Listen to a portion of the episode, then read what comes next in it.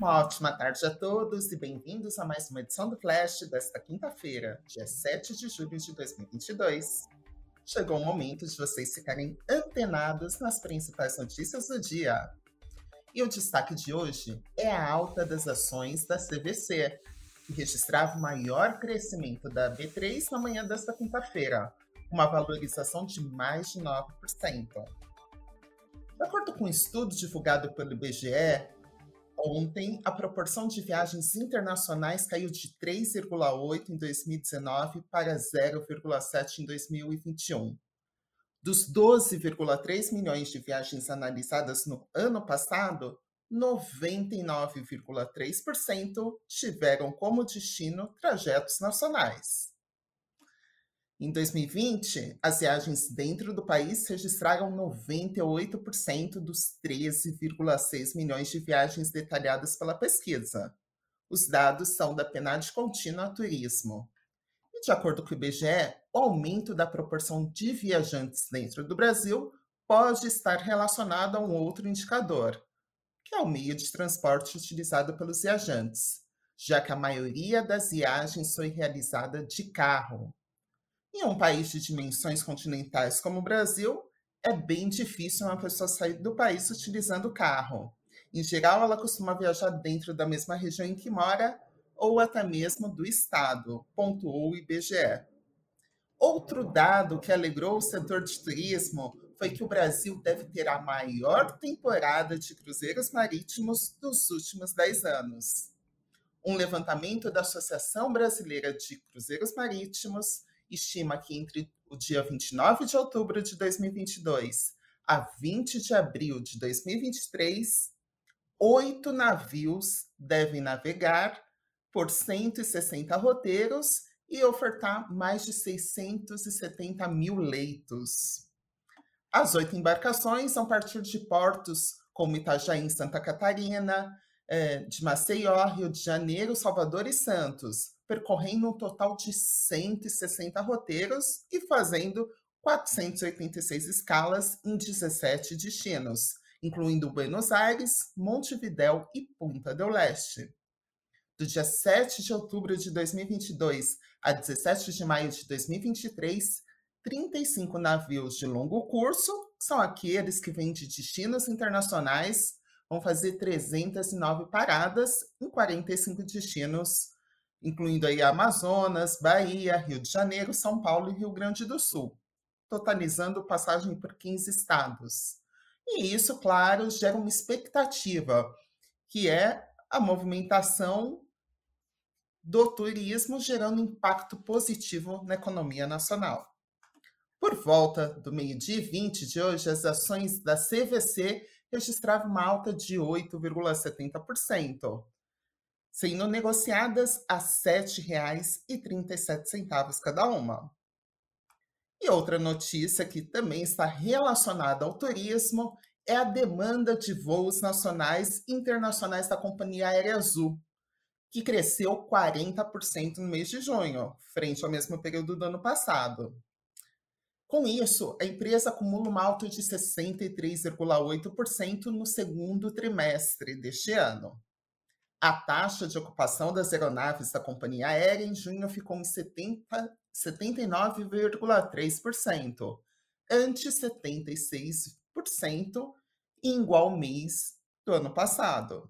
No trimestre, foi de 78,7%, uma alta de dois pontos percentuais frente ao ano anterior. E por volta das 11h10, as ações Azul subiam 3,5%, sendo negociadas a R$ 12,05 cada uma. Uma outra notícia que movimentou o mundo hoje foi a renúncia do primeiro-ministro britânico Boris Johnson.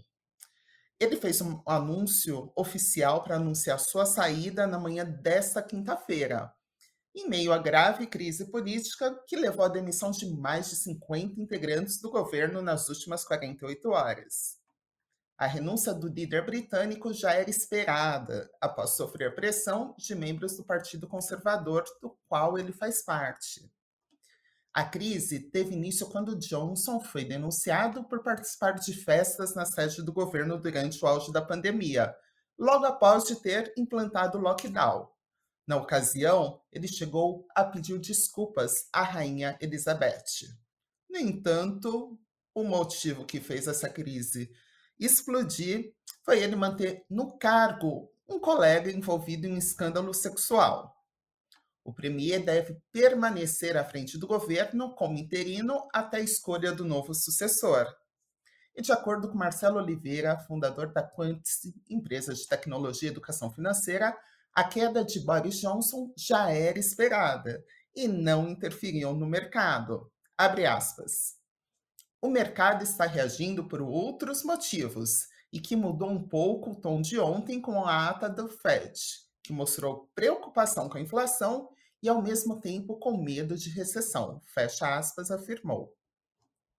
Para Lucas Saral, especialista no mercado financeiro e investidor de investimentos na IUB Investimentos, apesar da renúncia ao cargo mais importante do Reino Unido ser um fato gerador de grandes incerteza para o mercado, ele é visto como menos imprevisível por muitos economistas do que se, eh, se Boris Johnson se mantivesse no cargo, uma vez que a turbulência dos status e discussões dos últimos meses acerca dos escândalos relacionados ao primeiro-ministro fizeram com que este perdesse apoio no Congresso, tanto da oposição como da própria base aliada, fazendo, portanto, que ficasse ingovernável na situação atual.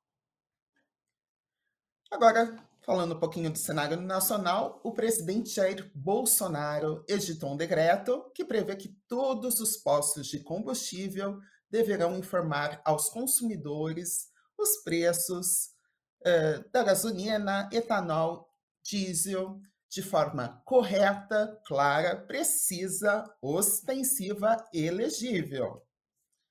Antes e depois da aplicação da lei que impôs o teto de 17% no ICMS. Segundo o Palácio do Planalto, os consumidores poderão comparar os valores com os preços praticados no momento da compra.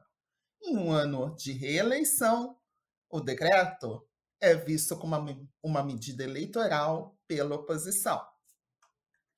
E a safra agrícola de 2022 deve totalizar um recorde de 261 milhões de toneladas, sendo 8,2 milhões de toneladas a mais do que o desempenho de 2021, um aumento de 3,2%.